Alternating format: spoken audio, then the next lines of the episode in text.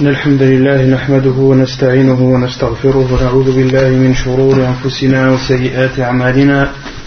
من يهده الله فلا مضل له ومن يضلل فلا هادي له وأشهد أن لا إله إلا الله وحده لا شريك له وأشهد أن محمدا عبده ورسوله.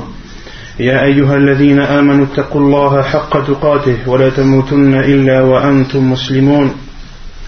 يا أيها الناس اتقوا ربكم الذي خلقكم من نفس واحدة وخلق منها زوجها وبث منهما رجالا كثيرا ونساء.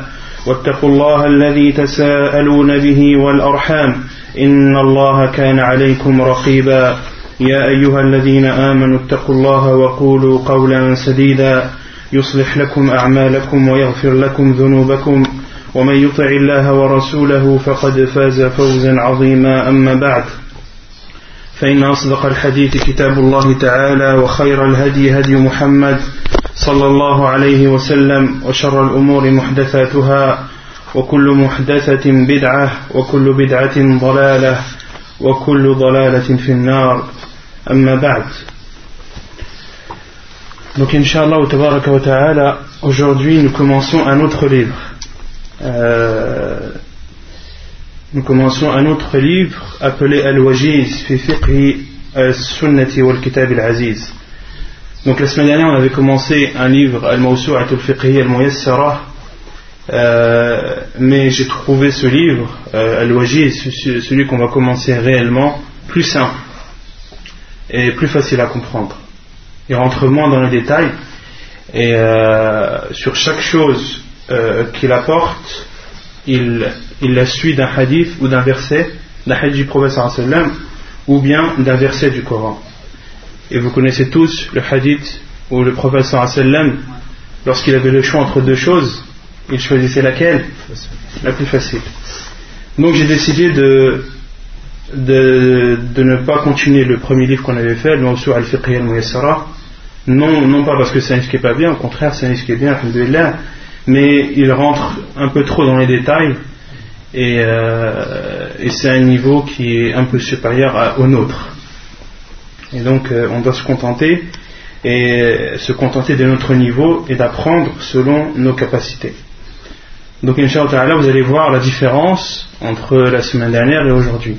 Je vous laisse la, la découvrir par vous-même. Donc ce livre est un livre appelé Al-Wajiz fi fiqh sunnati wal kitab al-aziz. Euh, son auteur est Abdul Azim ibn Badawi al-Khilafi. Donc c'est un, livre qui est connu des savants pour sa simplicité et aussi pour euh, le fait qu'il apporte l'épreuve de tout ce qu'il amène. Et il cite la plupart des hadiths, il cite l'authenticité du hadith, de même que ceux qui l'ont rapporté, et il puise beaucoup des livres de Sheikh al-Albani, Tous les hadiths qu'il a cités quasiment, euh, il y a les références des livres de Sheikh al-Albani, نبدأ بإذن الله تبارك وتعالى قال المؤلف عبد العظيم ابن بدوي الخلفي الطهارة لغة النظافة والنزاهة من الأحداث واصطلاحا رفع الحدث وإزالة النجاسة donc nous commençons euh, le livre de la purification. On en avait parlé un peu la semaine dernière quand on avait commencé l'autre livre que dans les que les, les savants ont commencé dans leur livre les, savants du fiqh commencent toujours par tahara, la purification. Pourquoi? Parce que c'est une des conditions pour que la prière soit acceptée. Une prière n'est pas acceptée sans purification. D'où son importance et euh, c'est ainsi, c'est pour cela que les savants du fiqh, notamment lorsqu'ils expliquent le fiqh, la jurisprudence, ils commencent par le livre de la purification. Et dans ce livre de la purification, il y a plusieurs chapitres. Donc la purification, l'uratan, au niveau de la langue arabe, c'est-à-dire la propreté et la purification des choses malsaines. Et au niveau de la religion, c'est le fait d'enlever un état d'impureté, qu'il soit petit ou grand. Comment est-ce qu'on enlève un petit état d'impureté? Et le grand est un impureté, comment on l'enlève? Al-Ghusl. Et également, dans la religion, Al-Tahara, ça veut dire aussi nettoyer une saleté, une chose euh, qui n'est pas propre. Donc ça c'est le, le, livre, le premier livre, le livre de la purification. Ensuite, le cher commence les chapitres. Le premier chapitre, Babul Miyah. Donc là ce sera un petit rappel euh, de ce qu'on a dit la semaine dernière. Babul Miyah, le chapitre des eaux. Babul Miyah, kullu ma'in nazala min as-sama' aw kharaja min al-ardi fahuwa tahur. Toute eau qui descend des cieux ou qui sort de la terre est pure. C'est une règle. لقول الله تعالى وأنزلنا من السماء ماء طهورا La preuve est le verset où Allah subhanahu wa ta'ala dit Et nous avons fait descendre des cieux une eau pure. ولقول النبي صلى الله عليه وسلم في البحر هو الطهور ماؤه الحل ميتته Et la preuve aussi et le hadith du prophète sallallahu alayhi wa sallam, lorsqu'il parle de la mer ou de l'océan, il dit son eau est pure et ses bêtes mortes nous sont autorisées. Hadith rapporté dans Sahih ibn Majah de Sheikh al-Albani C'est un hadith authentique. ولقوله صلى الله عليه وسلم في البئر إن الماء طهور لا ينجسه شيء de même, une autre preuve que l'eau est pure est le hadith du puits de Bouda'a qu'on avait vu la semaine dernière et que le shir va reciter ici, où le prophète a dit dans ce hadith l'eau est pure, rien ne la rend impure ou rien ne la salit. L'eau est pure, rien ne la salit.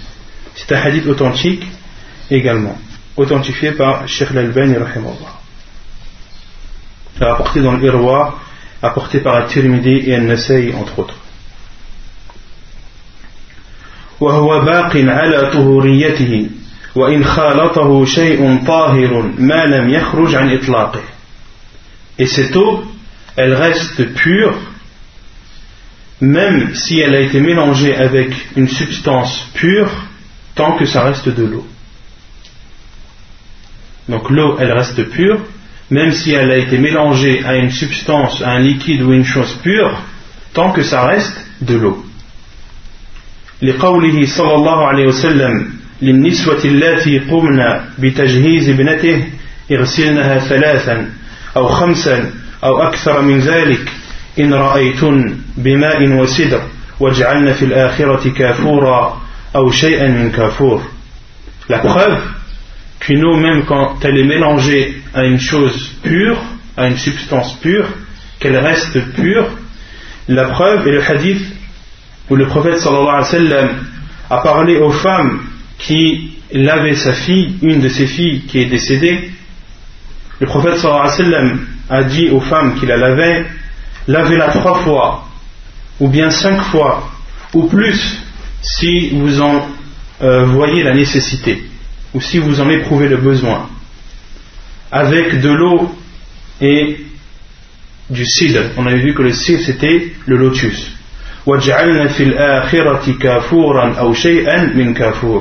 Et dans le dernier lavage, mélangez l'eau à du kafour. On avait vu que c'était euh, un mélange de parfums, et en français je crois que ça s'appelle le camphor.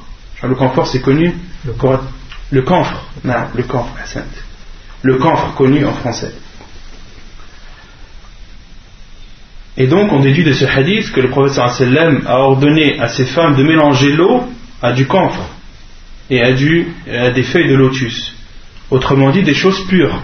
Et le fait de mélanger l'eau avec une chose pure la rend pure. Quelle est la preuve qu'elle est pure?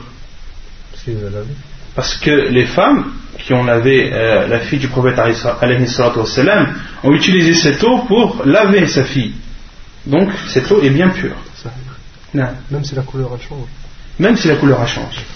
Même si la couleur change, même si l'odeur change, même si le goût change, tant que ça reste de l'eau. Tant que ça reste de l'eau.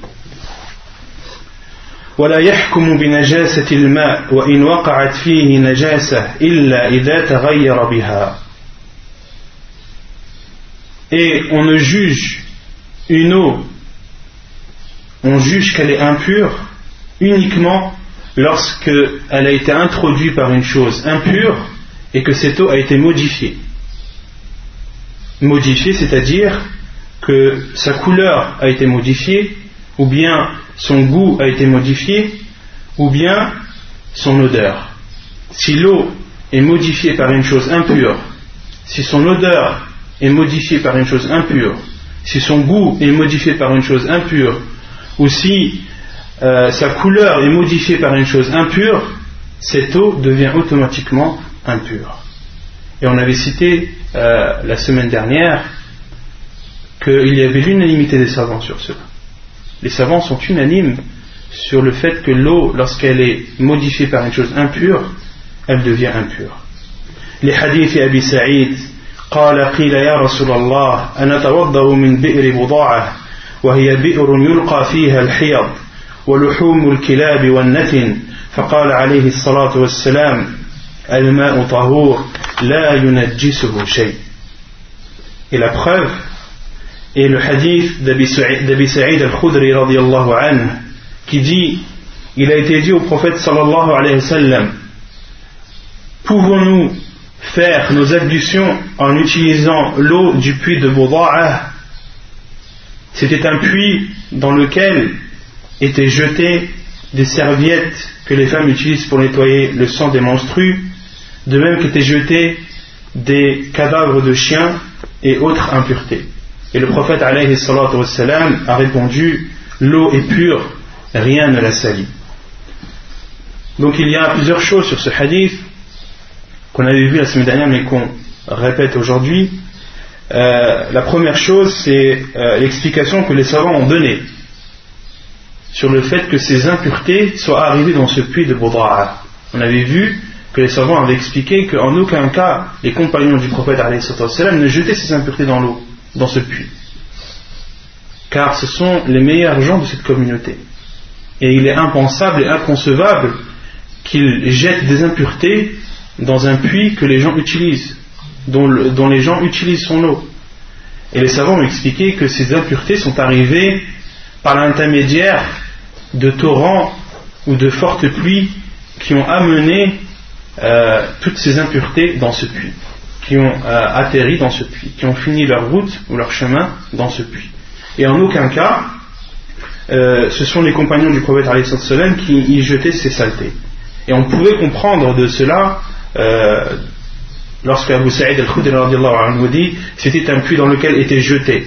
Dans lequel était jeté, ne voulait pas dire par là que les gens le jetaient directement. Il voulait dire par là dans lequel finissaient leur chemin ces impuretés. Donc première chose à éclaircir.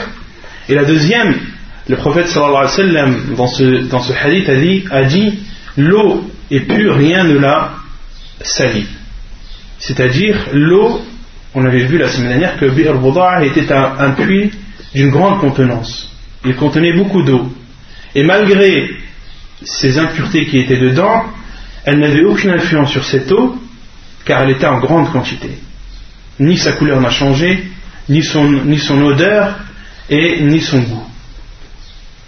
Les savants ont déduit donc qu'une eau, lorsqu'elle est en grande quantité, et que des impuretés y sont contenues, mais que cette eau ne change pas, l'eau reste pure. La preuve, le prophète a répondu aux compagnons que cette eau est pure et leur a autorisé de faire les ablutions avec. Et ce hadith est connu chez les savants sous le nom de euh, hadith au Bi'ri Donc ça c'était le premier chapitre des eaux. Vous voyez la différence avec la semaine dernière. Là, il y a beaucoup moins de détails, c'est beaucoup plus simple à comprendre et euh, on en retient l'essentiel. الباب الثاني باب النجاسات النجاسات جمع نجاسة وهي كل شيء يستقذره أهل الطبائع السليمة ويتحفظون عنه ويغسلون الثياب إذا أصابهم كالعذرة والبول Donc le deuxième chapitre est le chapitre des impuretés. Donc nous sommes dans le livre de la purification dans le deuxième chapitre qui est le chapitre des impuretés. Et Cheikh donne l'explication ou la définition de l'impureté. Les impuretés, ce sont toutes choses que répugnent les gens euh, de bonne nature. Toutes choses que les gens répugnent et dont les gens se protègent. Et également toutes choses qu'ils lavent lorsqu'elle atteint leurs vêtements, comme les excréments et l'urine. والأصل في الأشياء الإباحة والطهارة. فمن زعم نجاسة عين ما فعليه بالدليل فإن نهض به فذلك وإن عجز عنه أو جاء بما لا تقوم به الحجة فالواجب علينا الوقوف على ما يقتضيه الأصل والبراءة لأن الحكم بالنجاسة حكم تكليفي تعم به البلوى فلا يحل إلا بعد قيام الحجة. Et la base dans toute chose est l'autorisation et la pureté. Ça, c'est une règle que l'on doit bien comprendre et bien saisir. La base dans toute chose est l'autorisation. Mais les savants ont expliqué en disant toute chose autre que adoration. Toute chose autre qu'adoration, la base est l'autorisation. Et concernant les adorations, la base c'est que toute adoration est interdite jusqu'à la preuve du contraire. On n'a pas le droit de faire une adoration quelconque sans que l'on ait un dalil, sans qu'on ait une preuve, soit dans le Coran, soit dans la Sunna, ou soit dans les actes de nos pieux prédécesseurs. Une personne qui considère par exemple, euh, ou qui prie par exemple après euh, chaque prière euh, et qui considère cela comme une adoration. Qu'est-ce qu'on lui dit? On lui dit tu n'as pas le droit. Car la, base dans toute adoration est l'abstention. Et l'abstention. Jusqu'à la preuve du contraire. Jusqu'à ce que tu aies la preuve que cet acte-là fait, fait, bien partie de l'islam et bien une adoration légiférée. D'accord Donc ça c'est concernant les adorations. Concernant autre que les adorations, toute chose est autorisée jusqu'à la preuve du contraire. Par exemple, une personne qui ne sait pas que l'alcool est autorisé, que l'alcool à la fois est interdit. Deux personnes qui, euh, qui, qui, font un dialogue, qui font un débat sur l'alcool. Est-il interdit ou non? Mais aucun d'eux n'a la preuve, n'a jamais entendu que l'islam interdisait l'alcool. L'un dit que c'est autorisé, l'autre dit que c'est interdit. Lequel des deux a raison Dans ce contexte-là, dans le contexte que aucun d'eux ne sait? Celui qui dit que c'est autorisé. Pourquoi? Parce que la base dans toute chose, c'est l'autorisation. Mais dès que la preuve lui parvient, dès qu'il sait que Allah a interdit la consommation de l'alcool et euh, que le prophète sallam a maudit celui qui le buvait, etc., et les dix que le prophète a cité dans la sunna, il devient obligatoire à euh, celui qui pensait que c'était autorisé de considérer comme interdit. Mais dans ce débat bien précis où ces deux personnes, aucune d'entre elles n'avait la preuve, on dit lequel avait raison Celui qui a dit que c'est autorisé. Pourquoi? Parce qu'il est resté dans la base, la base que toute chose est autorisée. Et cet exemple était cité par le Cheikh Ibn Uthaymin, euh, et de même, toute chose est pure, jusqu'à la preuve du contraire. Toute chose est pure jusqu'à la preuve du contraire. D'accord? Donc, personne n'a le droit de dire que telle ou telle chose est impure sans en avoir la preuve. D'accord? Autrement dit, si l'un d'entre nous a un doute sur une chose, il n'a jamais entendu, une chose par exemple qui est tombée sur ses vêtements, il ne sait pas si cette chose est, autorisée, pure ou impure. La base, c'est la pureté. Tant que tu n'as pas la preuve que cette chose est impure, tu considères qu'elle est pure. Tu restes dans la base, la base qui est que toute chose est pure.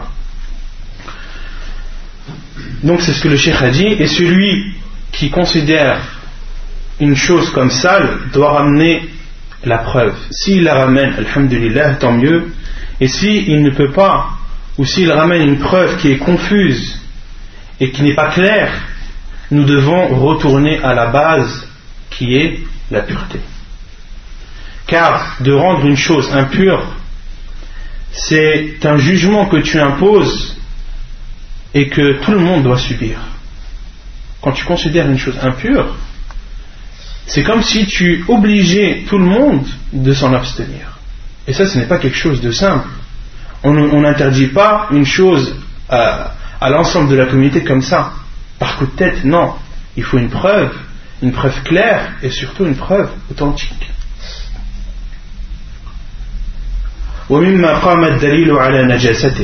Donc là, le shir a instauré la règle et ensuite il va citer les choses qui sont impures Les choses, bien sûr, dont le Coran et la Sunna du prophète nous attestent qu'elles sont impures. La première chose, la première impureté est l'urine de l'être humain, de même que ses excréments. ومما قام الدليل على نجاسته بول الآدم وغائطه أما الغائط فلحديث أبي هريرة رضي الله تعالى عنه أن رسول الله صلى الله عليه وسلم قال إذا وطئ أحدكم بنعله الأذى فإن التراب له طهور الحديث في صحيح أبي داود La preuve que l'excrément est une impureté est le hadith de Abu Huraira anhu qui dit que le prophète sallallahu alayhi wa sallam a dit lorsque l'un d'entre vous marche avec ses sandales sur de l'excrément, la poussière ou le sable euh, qu'il touchera après sera sa purification. La, la, la terre, la terre est sa purification. Lorsque l'un d'entre vous piétine ou marche sur un excrément, la terre est sa purification. C'est-à-dire qu'il suffit d'essuyer cette chose à même le sol. À à même le sol, à c'est-à-dire là où il y a du sable ou de la poussière. والأذى كل ما تأذيت به من النجاسة والقذر والحجر والشوك وغير ذلك. Et l'adha en arabe, en général, ça signifie tout ce qui fait mal, tout ce qui offense, comme saleté, comme pierre ou comme épine ou autre chose. Mais euh, le terme adha qui a été cité dans ce hadith, il veut dire l'impureté, il veut dire les excréments. Comme ceci est clair. وأما البول فلحديث أنس أن أعرابيا بال في المسجد فقام إليه بعض القوم فقال رسول الله صلى الله عليه وسلم دعوه ولا تزرموه قال فلما فرغ دعا بدول من ماء فصبه عليه الحديث متفق عليه Et la preuve que l'urine de l'être humain est une impureté est le hadith de Anas anhu, qui rapporte qu'un bédouin avait uriné au temps du prophète avait uriné dans la mosquée. Des compagnons se sont levés vers sa direction et le prophète leur a dit laissez-le ne lui coupez pas son urine. Anas dit et lorsqu'il a fini euh, d'uriner lorsque le bédouin a fini d'uriner le prophète a demandé qu'on apporte un seau d'eau un récipient d'eau et qu'on le verse sur son urine. Hadith apporté par le Bukhari ou Muslim et dans, une autre version, le bédouin était étonné de la réaction du prophète de sa gentillesse et de sa douceur. Et il a dit sa parole qui est, euh, qui est connue et qui est réputée. Il a dit Allahumma irhamni wa Muhammadan wa la tarham ma'ana ahada. Il a dit, après que le prophète a réagi de cette sorte, il a dit le bédouin Oh Allah, euh, rentre-moi dans ta miséricorde, moi et Mohammed, et ne rentre personne d'autre avec nous. Voilà Et le prophète lui a répondu Le prophète lui a dit Tu as rétréci une chose immense, qui est la, miséricorde d'Allah. La miséricorde d'Allah est immense. Allah dit dans le Coran Et ma miséricorde est plus vaste que toute chose. Et lorsque ce bédouin a dit cette parole, Oh Allah, euh, rentre-moi dans, ta dans ta miséricorde, moi et Muhammad et ne personne à part nous, le prophète a dit Tu as rétréci une chose qui est immense. Et euh, ce hadith est clair dans la preuve que l'urine de l'être humain est une impureté.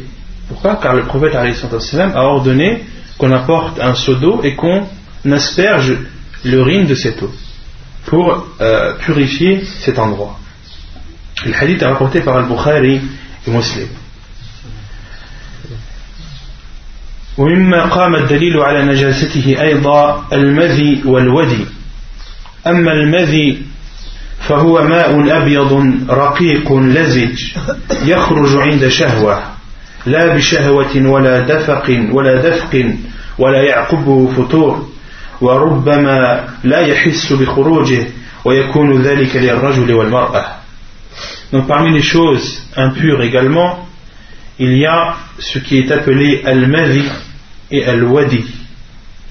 Quant à al-mavi, c'est une eau blanche, euh, légère, gluante, qui sort euh, durant la sensation de plaisir.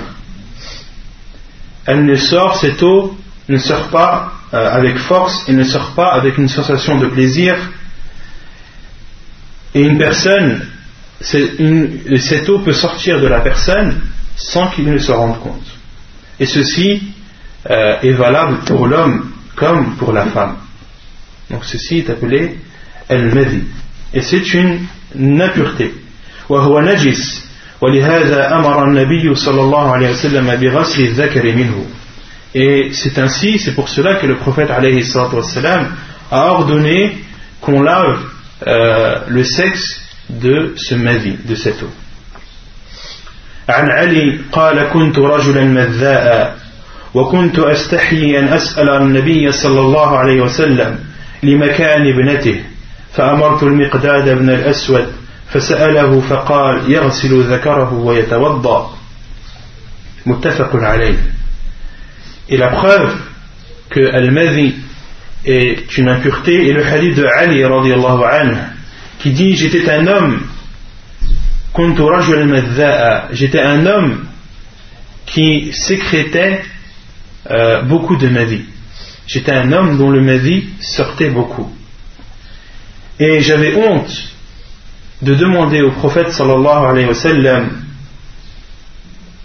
par rapport à sa place vis-à-vis euh, de moi. Ali était marié avec qui? Avec Fatima, la fille du prophète alayhi wa sallam.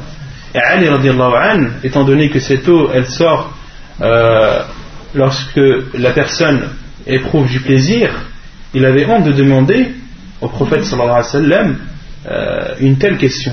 Pas parce que c'est interdit dans la religion, non. Allah n'a pas honte de la vérité. Euh, on verra, inshallah, plus tard les, des hadiths qui prouvent que en, religion, il ne faut pas avoir honte de la vérité. Il y a euh, une erreur que beaucoup de gens font, ils disent il n'y a pas de honte en religion. Ça c'est faux de dire ça. Beaucoup de gens disent la, haya fi din. al haya, comme on a vu dans les cours euh, sur Sharhat Jibril, al haya min al iman. On a vu que la pudeur fait partie de la foi. Donc de dire la haya fi din, c'est une erreur, une grave erreur. Au contraire, la pudeur et la honte, c'est une qualité, ça fait partie de la, de la foi. Et beaucoup de hadiths euh, stipulent qu'Allah aime ceux qui, ont, ceux qui sont pudiques. Donc, euh, Ali il avait honte de demander au prophète cette question, non pas parce que c'est une honte dans la religion, ou que la honte dans la religion est, euh, est répugnante, non, mais car le prophète était le père de sa fille. Et il a alors demandé à un autre compagnon, Al-Miqdad ibn al-Aswad, qui a demandé au prophète sallam et qui lui a posé la question sur un homme euh, qui, euh, qui a sécrété du Mali. Le prophète sallam a dit, lui a répondu qu'il lave son sexe et qu'il fasse ses ablutions. Qu'il lave son sexe et qu'il fasse ses ablutions. Et dans, un autre, dans une autre version, le prophète sallam a dit qu'il lave son sexe et ses testicules, et ses deux testicules. Dans un hadith authentique également, le prophète sallam a dit de laver le sexe et les testicules. Et beaucoup de savants euh, sont de cet avis que la personne qui a sécrété du mavi doit euh, laver son sexe et ses testicules.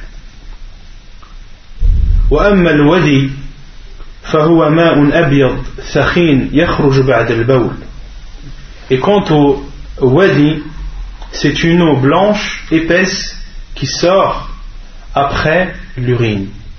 Ça, c'est euh, concernant l'homme et non la femme. Donc, certains hommes, ça arrive souvent, euh, cette eau blanche, épaisse, sort après l'urine. Cette eau est impure. وهو نجس عن ابن عباس قال المني والودي والمذي أما المني فهو الذي منه الغسل وأما الودي والمذي فقال اغسل ذكرك أو مذاكيرك وتوضأ وضوءك للصلاة Et quant au wadi, Ibn Abbas anhu, a dit Al-Mani, qui est le sperme, Al-Wadi et Al-Madi. Quant à Al-Mani, qui est le sperme, c'est cette substance qui oblige de faire la grand, le grand euh, lavage, qui oblige de faire al-rus. Et euh, les savants, la plupart des savants, et c'est inshallah ta'ala l'avis le plus, euh, le plus probable et le plus sûr, c'est que al-mani n'est pas une impureté. Et on verra ça inshallah dans la suite. Al-mani, le sperme, les savants, la plupart des savants disent que le sperme n'est pas impur, il est pur. Lorsqu'il sort avec euh, éjaculation et avec sensation de plaisir, il oblige la personne à faire un grand lavage. Et lorsqu'il sort sans sensation de plaisir, il n'oblige pas, le, il n'oblige pas le grand lavage. Donc Ibn Abbas a dit Al-Mani, c'est cette substance qui oblige le grand lavage. Quant à Al-Wadi et Al-Madi, il a dit lave ton sexe et tes testicules et fais tes ablutions comme les ablutions de la prière.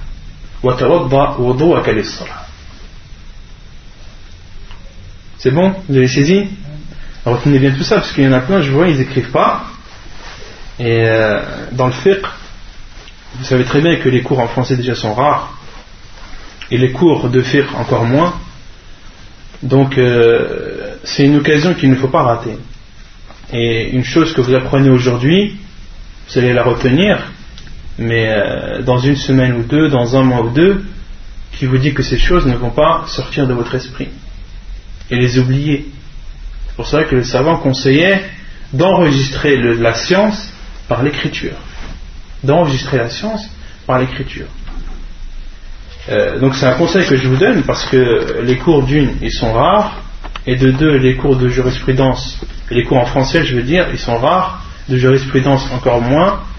Et euh, donc le mieux pour vous, c'est d'avoir une feuille, un stylo, d'avoir un cahier, plus qu'une feuille, elle est amenée à la perdition, un cahier que vous utilisez, où vous écrivez vos notes, ou bien ceux qui enregistrent euh, peuvent écouter le cours, l'enregistrer et ensuite chez eux euh, réécrire tranquillement.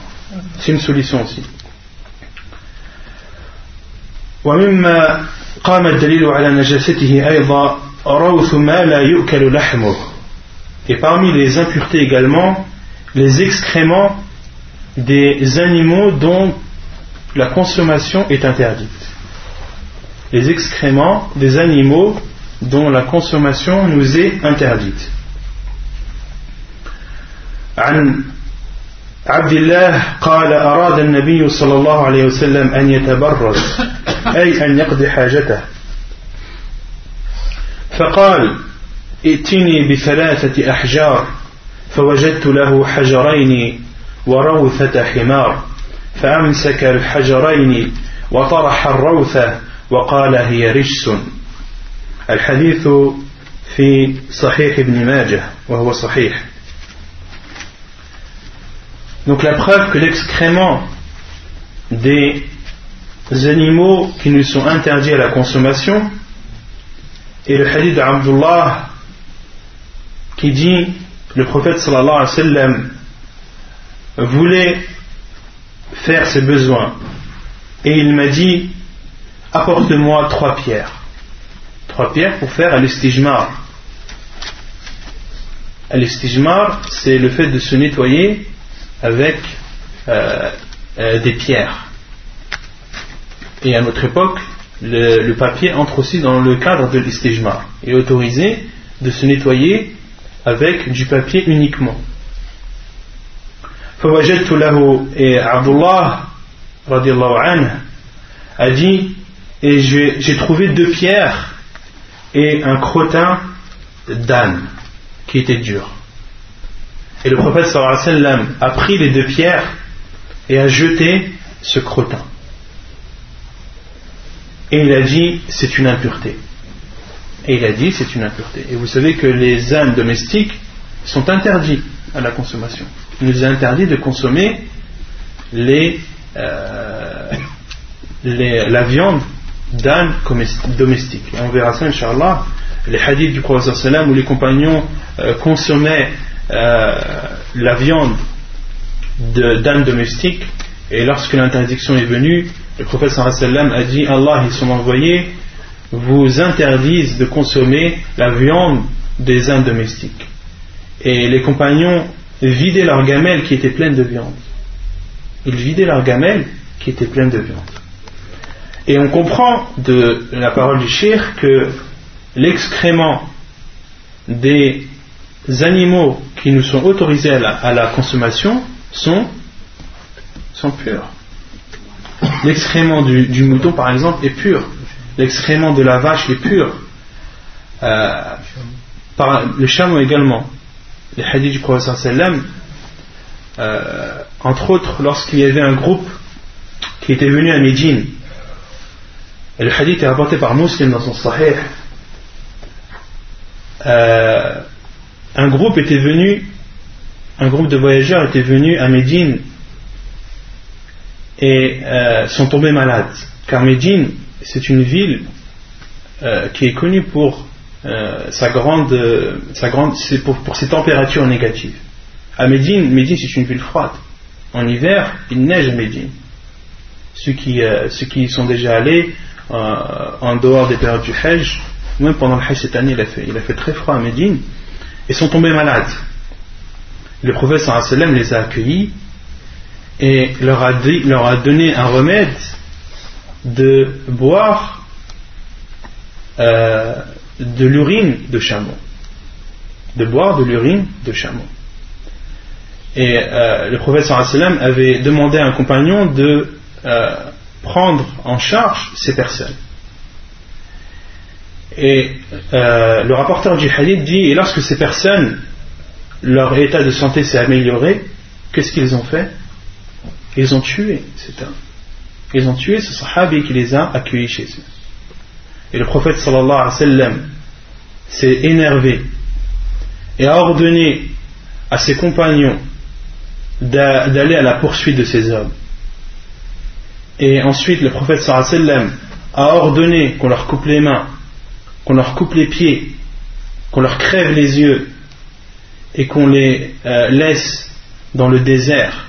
Et ces personnes demandaient à ce qu'on les abreuve et l'eau ne leur parvenait pas et ils sont morts ainsi.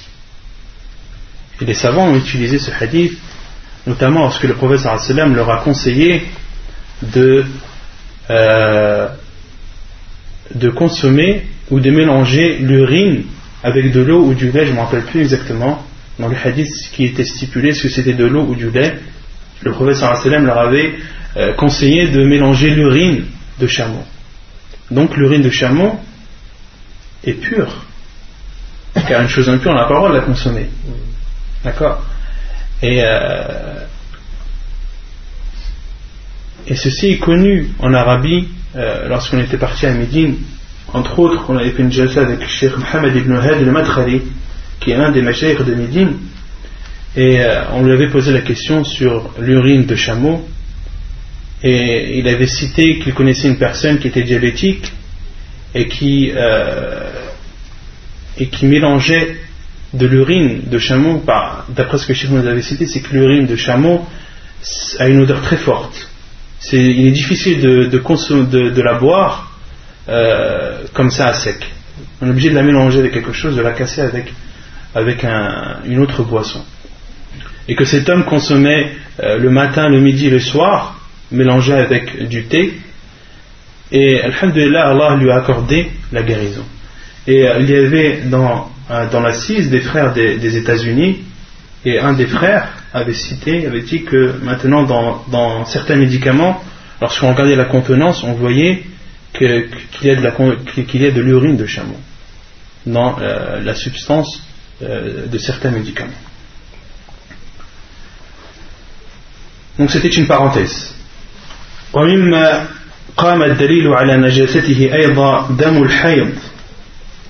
عن أسماء بنت أبي بكر قالت جاءت امرأة إلى النبي صلى الله عليه وسلم فقالت إحداهن يصيب ثوبها من دم الحيض كيف تصنع؟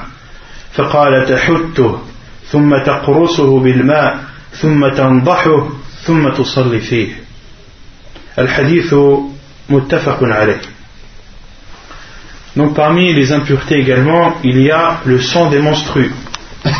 La preuve est le hadith de Asma bint Abi la fille d'Abu Bakr qui a dit une femme est venue vers le prophète sallallahu alayhi wa sallam et lui a dit si l'une d'entre nous si l'une d'entre nous a un vêtement qui est taché du sang de menstru, que doit-elle faire? Le prophète sallallahu alayhi wa sallam lui a répondu elle doit le frotter puis elle doit le nettoyer avec de l'eau en le frottant avec le bout de ses doigts. Elle doit le nettoyer avec le bout de ses doigts, en frottant avec le bout de ses doigts. Puis elle doit l'arroser, l'asperger d'eau plutôt, et ensuite elle peut prier avec ce vêtement. Donc le prophète sallam nous ordonne a ordonné à cette femme de nettoyer, autrement dit, de nettoyer une chose impure. Donc, on en déduit de ce hadith que euh, le, le, sang des menstrues est impur. ومما قام على ومما قام الدليل على نجاسته أيضا لعاب الكلاب عن أبي هريرة رضي الله عنه قال قال رسول الله صلى الله عليه وسلم طهور إناء أحدكم إذا وقع فيه الكلب إذا ولغ فيه الكلب أن يغسله سبع مرات أولاهن بالتراب. الحديث آه، أخرجه ابن ماجه وهو صحيح آه، كما في صحيح ابن ماجه للشيخ الألباني رحمه الله. La septième chose qui est impure est la salive ou la bave du chien, la bave de chien. La preuve est le hadith d'Abu Hurairah rapporté par Ibn Majah et hadith authentifié par le Cheikh d'Albani selon Abu Hurairah il a dit, le prophète sallallahu alayhi wa sallam a dit, la purification de la vaisselle de l'un d'entre vous lorsqu'elle a été léchée par un chien et de la laver sept fois, la première avec du sable la première fois avec du sable. Hadith, comme j'ai dit, authentifié. euh, et les savants ont cité les impuretés et l'ont divisé en trois. Ils ont dit il y a une grande impureté, al les grosses impuretés, il y a l'impureté normale, il y a l'impureté légère. Parmi les impuretés, les grosses impuretés, il y a la salive ou la bave de chien. Pourquoi? Parce que, le prophète nous a ordonné, lorsqu'un chien euh, lèche euh, la vaisselle, de la vaisselle, de laver cette vaisselle sept fois. Et la première, de l'essuyer avec du sable. Et savants dit pourquoi? Car c'est une grosse impureté. Il y a l'impureté euh, normale, comme par exemple Damul le sang des menstrues. Le hadith, on l'a cité, c'est de laver avec de l'eau et de frotter. Et il y a euh, l'impureté légère qui est euh, par exemple al-madi. On verra dans, la suite du, livre que al-madi est une impureté légère. Pourquoi? Car le prophète sallam pour purifier un vêtement du madi ou du wadi, il suffit uniquement d'asperger le vêtement d'eau et de voir que euh, al-madi a bien été atteint par l'eau, sans frotter. Asperger suffit uniquement. Donc, euh, euh, parmi les savants qui ont séparé ou qui ont fait cette division, Sheikh ibn dit An-Najasa est de trois sortes la grosse, la normale, la grosse impureté, l'impureté normale et l'impureté légère.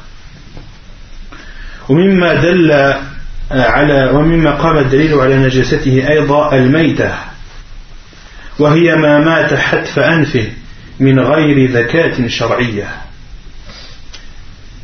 la huitième chose, donc pour récapituler, donc là on en est à la huitième chose, la huitième chose impure, qui est la bête morte.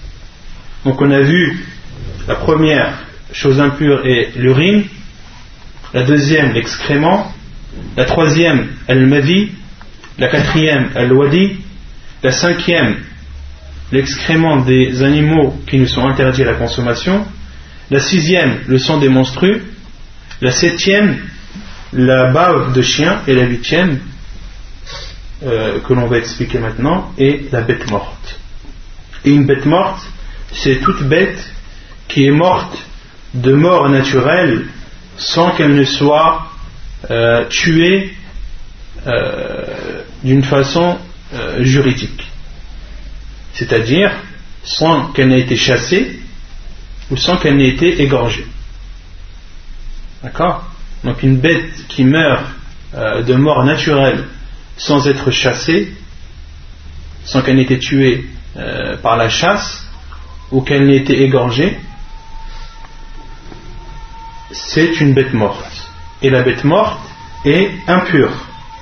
La preuve, والدليل على نجاستها على نجاسة الميتة قال المؤلف لقوله صلى الله عليه وسلم إذا دبغ الإيهاب إذا دبغ الإيهاب فقد طهر والإيهاب جلد الميتة La preuve est euh, le hadith du prophète alayhi salatu wassalam, hadith apporté par euh, Ibn Majah et Abu Daoud et authentifié par Sheikh al-Albani,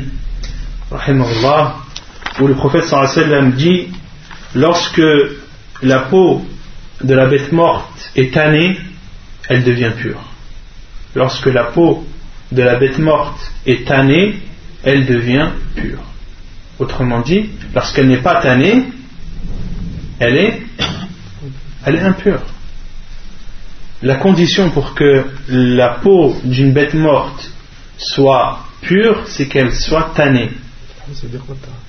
Tannée, le tannage, c'est euh, le tannage, c'est un processus en fait, euh, c'est connu, c'est un métier en lui-même, le tannage, mais c'est beaucoup utilisé euh, dans les pays du Maghreb et autres. Tanner une peau, c'est tout d'abord la laver. le tannage, en général, le tannage d'une peau, euh, ça dure à peu près un mois, un mois et demi. Donc la peau, il faut déjà la laver. Il faut la tremper dans l'eau. En général, le maralébat, il la met dans, de l'eau et du sel. il trempe la peau de mouton dans de l'eau et du sel pour la nettoyer. Il la laisse en général à peu près une semaine, à deux. Ensuite, lorsque la peau est lavée, elle est séchée. Elle est séchée. Et lorsqu'elle est séchée, elle est râpée. À l'intérieur de la peau, lorsqu'il est sec, euh, le tanné, parmi le tannage, parmi les processus du tannage, c'est aussi de râper euh, cette peau, de la frotter, de la nettoyer, de la, de, râper. Et euh, c'est râpé par des feuilles, en général des, feuilles qui sont contenues dans le gland, des pierres aussi, ça peut être tanné par une pierre. Le principal, c'est que cette peau soit frottée et, et nettoyée. Donc ça, c'est le tannage. Et la peau, lorsqu'elle est restée deux semaines dans l'eau, lorsqu'elle a été séchée, lorsqu'elle a été frottée, elle peut être que pure. Et elle débarque, c'est ça. Et euh, donc après, à notre époque, maintenant, il y a plusieurs euh, processus de tannage, il y a le tannage industriel, etc. Mais euh, je sais que les gens du Maghreb, les Marocains, etc., ils, font beaucoup ça, le tannage au Maroc. Vous voyez les peaux de mouton que vous trouvez des fois dans les mosquées ou chez les gens ce sont des pots tannés. Quand vous voyez l'intérieur, c'est propre. C'est propre, c'est pur. D'accord? Donc c'est ça le tannage. Et le prophète a dit euh, la peau, lorsque la peau de la bête morte est tannée, elle est pure.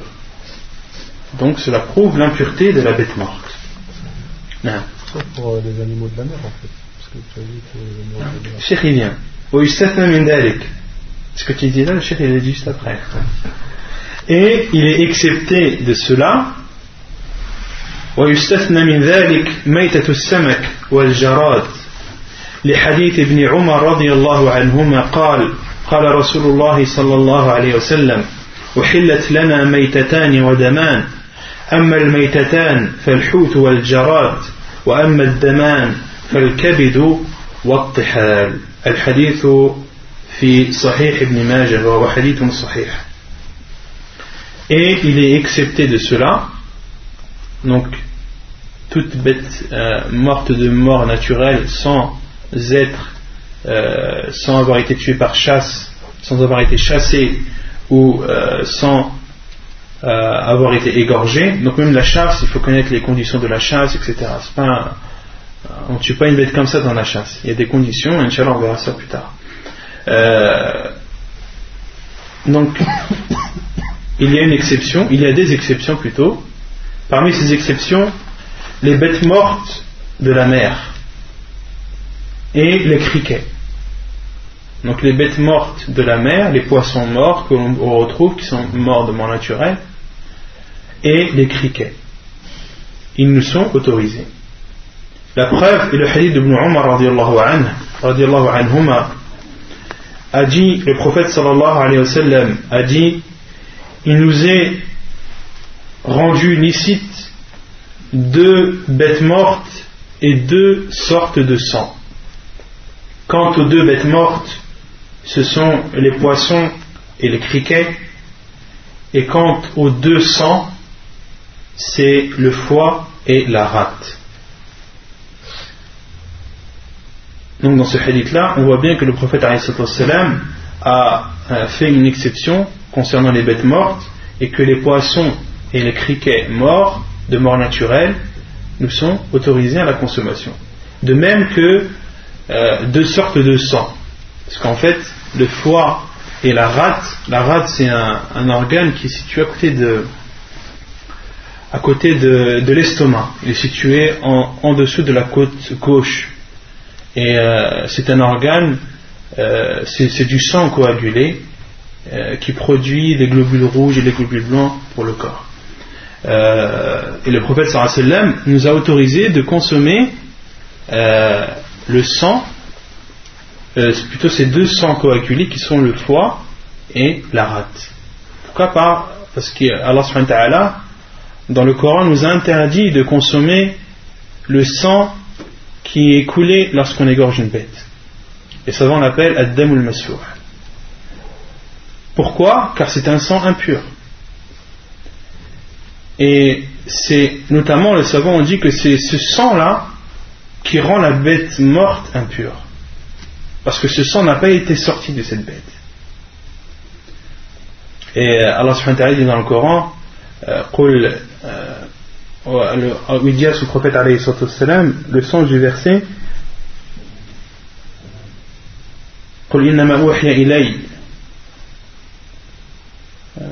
j'ai oublié le verset subhanallah le sens du verset est dit il ne m'a été révélé euh, de choses qui vous ont été interdites à la consommation sauf que uniquement la bête morte et Adam al et le sang euh, qui sort de la bête qu'on égorge.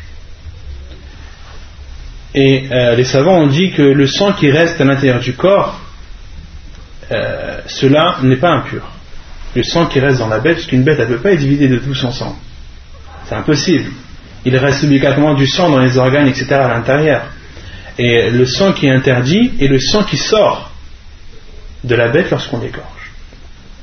Et c'est pour cela que le prophète a dit, et il nous a autorisé deux sortes de sang, le foie et la rate. Le foie et la rate.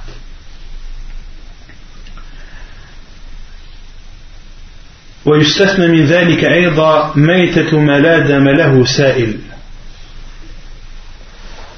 كالذباب والنمل والنحل ونحو ذلك Parmi les bêtes mortes également, les bêtes qui n'ont pas de sang qui circule, qui n'ont pas de sang qui circule dans leur corps, comme les mouches, comme euh, les fourmis, les abeilles et autres. La preuve, عن أبي هريرة رضي الله عنه أن رسول الله صلى الله عليه وسلم قال إذا وقع الذباب إذا وقع الذباب في إناء أحدكم فليغمصه كله ثم ليطرحه فإن في إحدى جناحين داء وفي الآخر دواء وفي الآخر شفاء. الحديث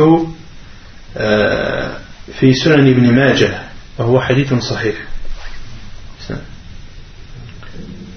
La preuve est le hadith d'Abu Huraira anhu qui dit que le prophète alayhi salatu wassalam a dit lorsqu'une mouche tombe dans euh, le récipient de l'un d'entre vous qu'il la plonge entièrement puis qu'il la retire et qu'il la jette car il y a dans une de ses ailes euh, la maladie et dans l'autre le remède. Car il y a dans une de ces maladies, dans une de ces ailes, Afwan, dans une de ces ailes la maladie et dans l'autre le remède. Et le prophète lorsqu'il nous dit une chose, nous devons de y croire. Le prophète lorsqu'il dit une chose, elle ne peut être que vraie. Donc même si euh, certains d'entre nous peuvent trouver euh, ça euh, bizarre ou étrange, un musulman non. Le prophète sallam, parmi, comme on avait vu dans les cours précédents, de croire au prophète sallam, c'est de croire en tout ce qu'il nous a informé. Donc le prophète sallam nous a informé qu'une mouche, dans une de ses ailes, il y a la maladie et dans l'autre il y a le remède, c'est que c'est vrai. Car le prophète sallam, lorsqu'il parle, sa parole est révélation.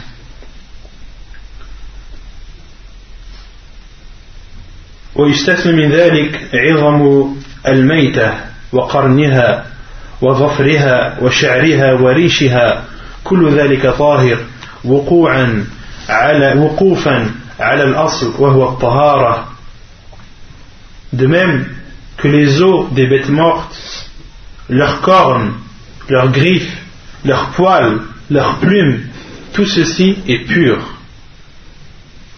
Et c'est pur pourquoi En restant, on avait dit quoi la, règle En retournant à la règle qui est que toute chose est pure jusqu'à jusqu'à la preuve du contraire. Et également, le Cheikh a cité une preuve apportée par Al-Bukhari qui dit ولما رواه البخاري تعليقا قال قال الزهري في عظام الموتى نحو الفيل وغيره أدركت ناسا من سلف العلماء يتمشطون بها ويدهنون فيها أي كانوا يجعلون عظم الفيل إناء لا يرون به بأسا. وقال حماد لا بأس بريش الميتة.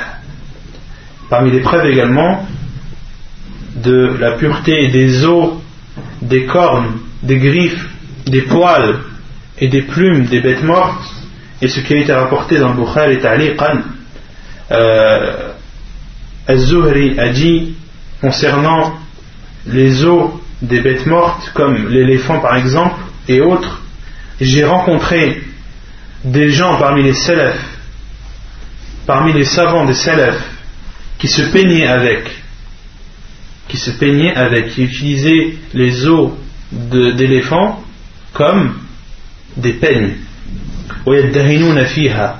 Et également, ils utilisaient ces os comme des récipients où ils mettaient de l'huile.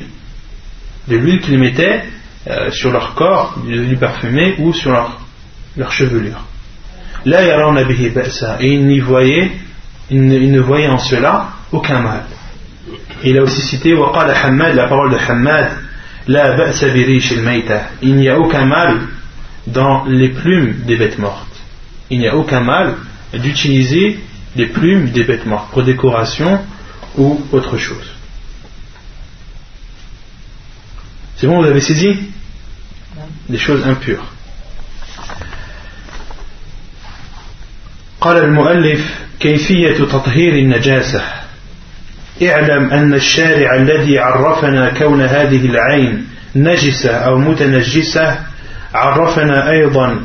كيفية تطهيرها Donc ici le shir va expliquer les différentes façons de nettoyer l'impureté. Donc on a vu euh, ce que sont les impuretés, on a cité les preuves, et maintenant on va voir comment nettoyer ces impuretés. Sache, le shir dit, sache que le législateur, qui est, qui est le législateur Allah subhanahu wa ta'ala, qui nous a montré et qui nous a expliqué euh, que telle ou telle chose est impure, il nous a également expliqué et montré comment les purifier. والواجب علينا اتباع قوله وامتثال أمره فما ورد فيه الغسل حتى لا يبقى منه لون ولا ريح ولا طعم كان ذلك هو تطهيره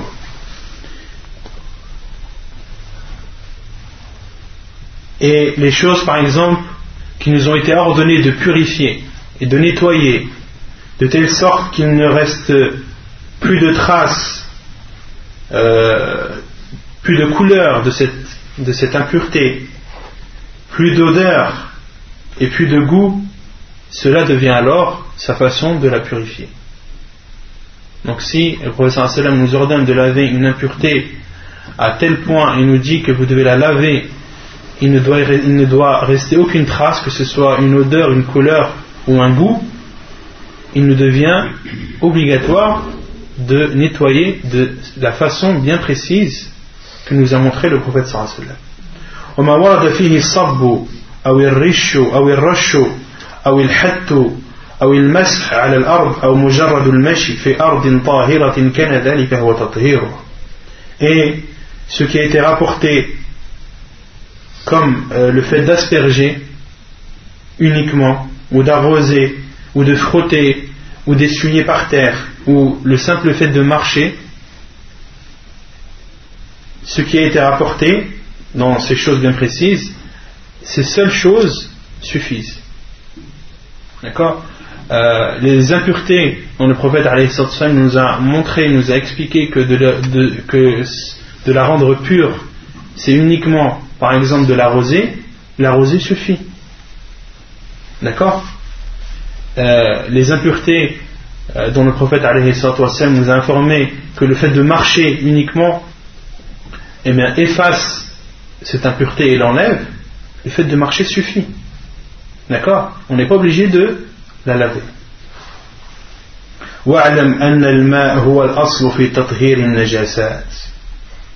Et sache que l'eau est la base de la purification des impuretés.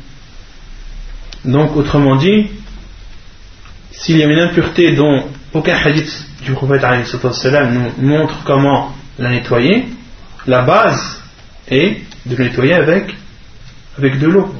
Pourquoi? Car l'eau est pure. إذا علمت هذا فإليك ما جاء به الشرع في صفة تطهير الأعيان النجسة أو المتنجسة.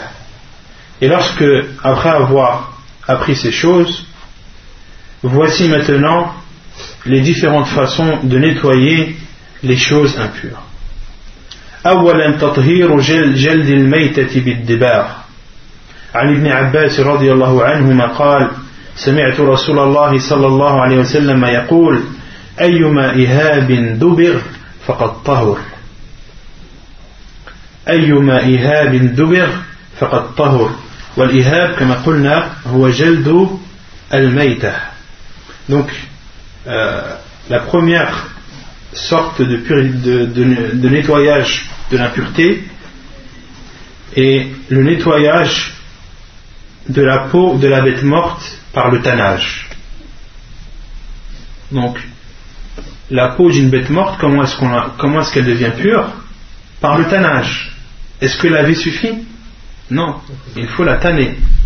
La preuve est le hadith de Abbas qu'on a cité précédemment, qui dit J'ai entendu le prophète sallallahu alayhi wa sallam dire Toute peau de bête morte qui a été tannée est pure. Toute peau de bête morte qui a été tannée est pure. Et ici, j'ai une petite remarque euh, de passage, une parole de Sheikh ibn Baz, rahimahullah, مسألة. قال الشيخ ابن باز رحمه الله وأما جلد الخنزير والكلب ونحوهما مما لا يحل بالذكاة ففي طهارته بالدباغ خلاف بين أهل العلم. والأحوط ترك استعماله عملا بقول النبي صلى الله عليه وسلم ومن اتقى الشبهات فقد استبرأ لدينه وعرضه. Donc euh, à titre d'information Sheikh Ibn Baz a dit et quant à la peau de porc ou de chien ou autres bêtes qui nous sont interdites à la consommation le fait qu'elle soit rendue pure par le tannage, les savants euh, se sont divergés sur ce point. Les savants euh, se sont divergés sur le fait que le tannage rend pure la peau de porc ou de chien, ou en général la peau de bêtes qui nous sont interdites à la consommation. Donc il y a une divergence. Et Sheikh Ibn Baz a dit et le mieux, le plus prudent est de délaisser son utilisation car le prophète sallallahu alayhi wa sallam a dit ومن اتقى الشبهات فقد استبرأ لدينه وعطه وقال دع ما يريبك إلى ما لا يريبك et le prophète alayhi wa sallam a dit laisse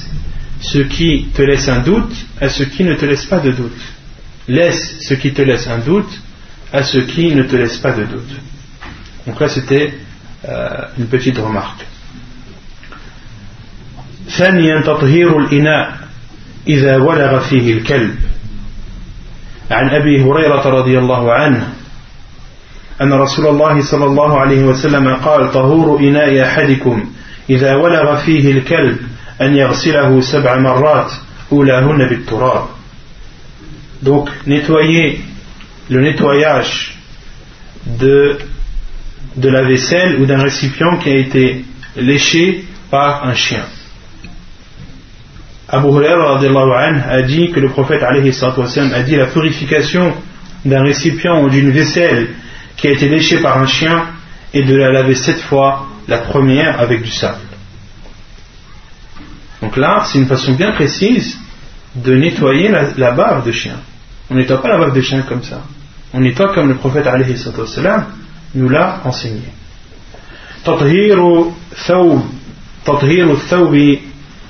إذا أصابه دم الحيض عن أسماء بنت أبي بكر رضي الله عنهما قالت جاءت امرأة إلى النبي صلى الله عليه وسلم فقالت إحداهن يصيب ثوبها من دم الحيضة كيف تصنع قال تحته ثم تقرصه بالماء ثم تنضحه ثم تصلي فيه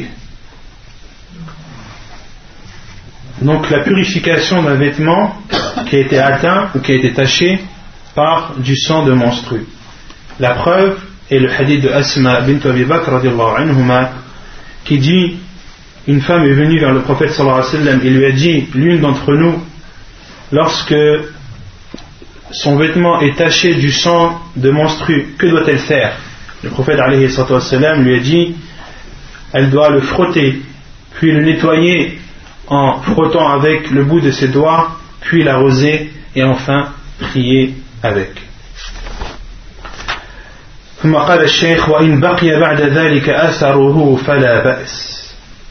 Et si après ce nettoyage il reste la trace encore du sang, il n'y a pas de mal à cela.